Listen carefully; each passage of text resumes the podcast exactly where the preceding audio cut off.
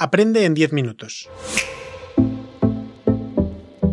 Ketoadaptación y salud, por la doctora Mar Vegara. Ketoadaptación.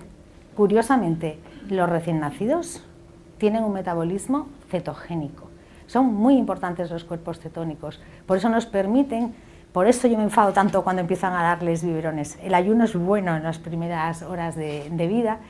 Es una adaptación muy importante que va a proteger su cerebro y además va a permitir que el calostro vaya apareciendo.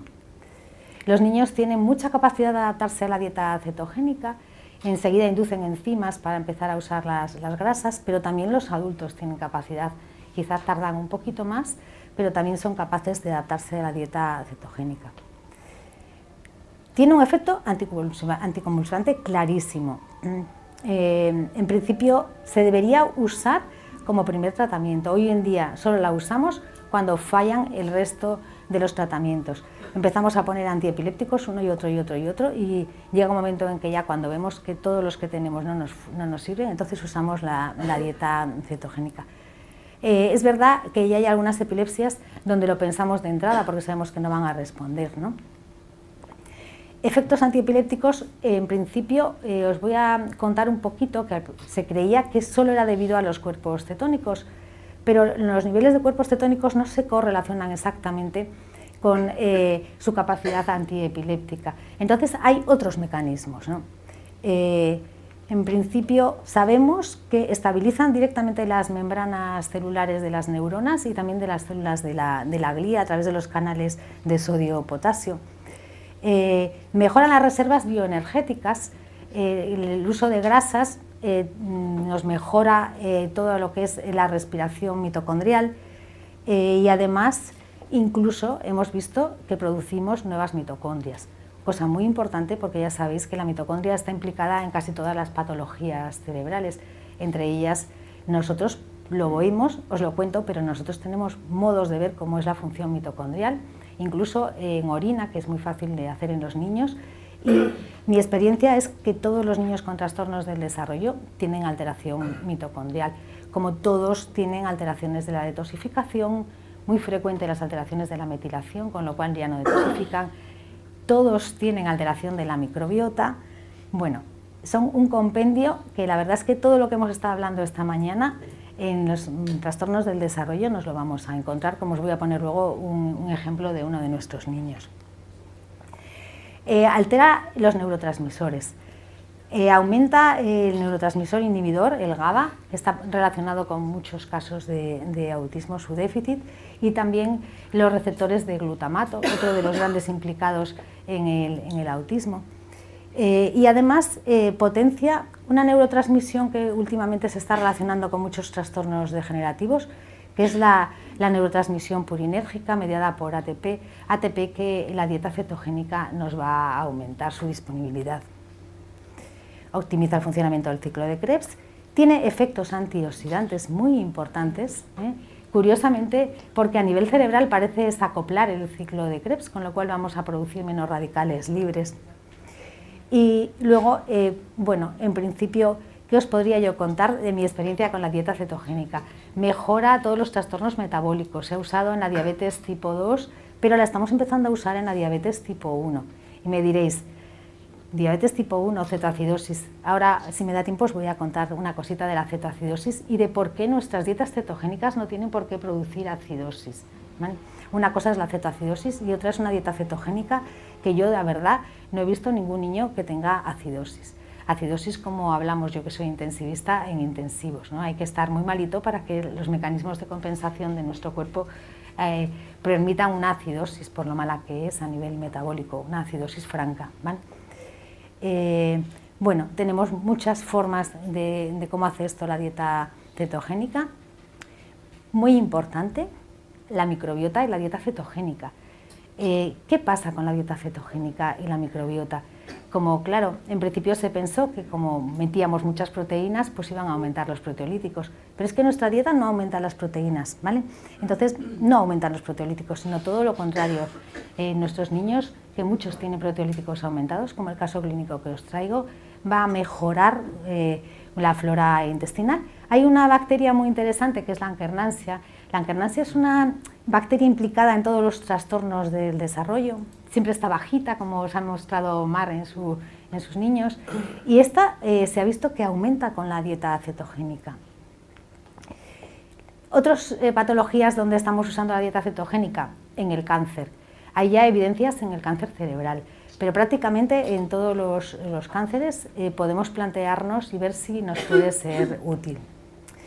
Se usa pues, en la diabetes, en la obesidad, en el ovario poliquístico, en el acné, en el asma, porque, porque son, es una dieta antiinflamatoria y la inflamación crónica está relacionada con todas estas patologías.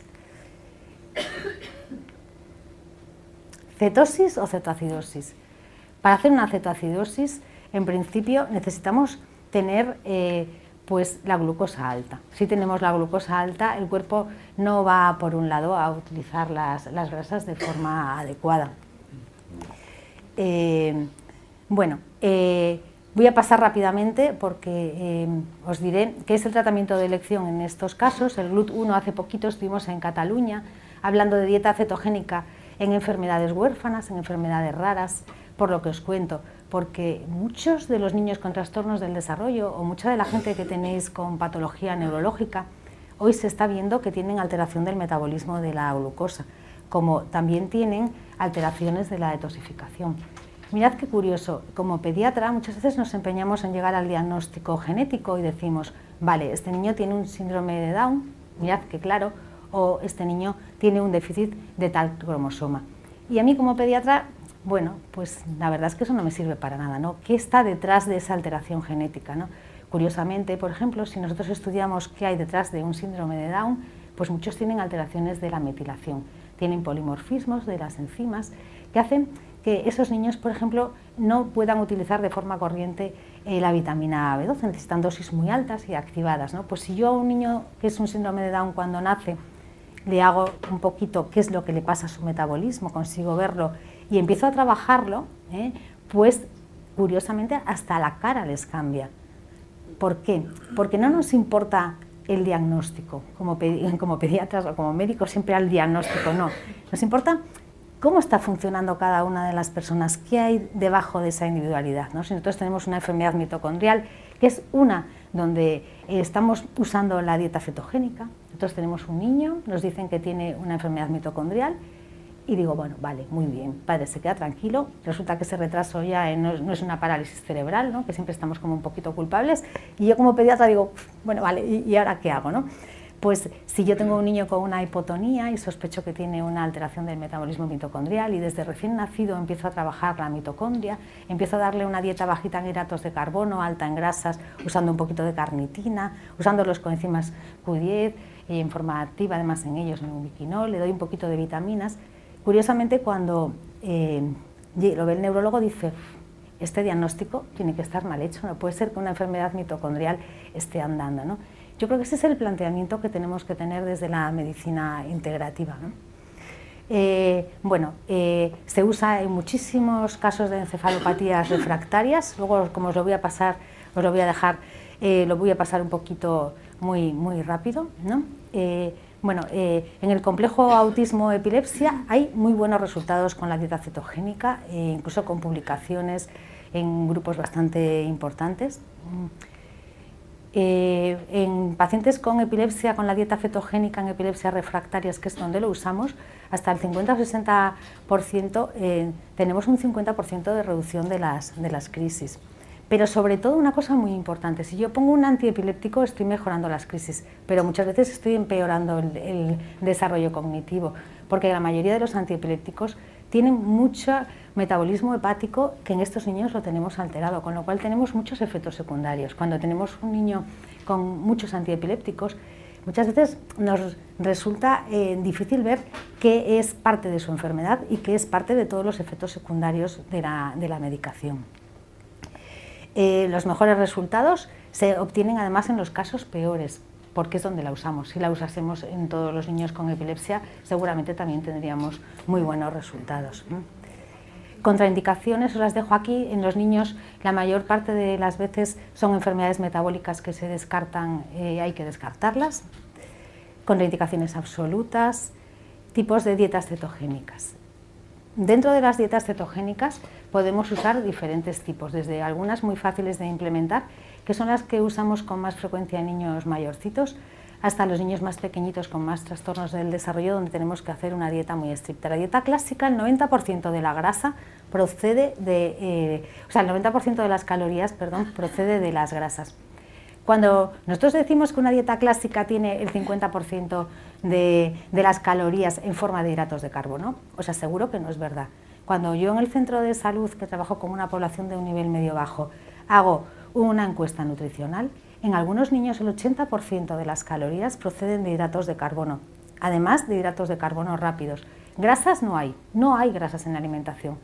Si yo hago en la membrana de los eritrocitos un perfil de grasas, me llevo unas sorpresas porque no hay ni ácido araquidónico ya, ni siquiera el, enemigo, como decimos, que luego no es verdad, ¿vale? Que es muy importante también para el desarrollo cerebral, el ácido araquidónico. Pero es que no hay grasas, Lo que tenemos es un 80% de hidratos de carbono y si hay alguna grasa son grasas trans de las patatas fritas y de las bolsitas, ¿vale? Muy importante, muy importante desde el punto de vista eh, nutricional la labor enorme que podemos hacer eh, con una alimentación sana. Si quieres más información sobre los cursos de la Escuela de Salud Integrativa, entra en www.esi.academy.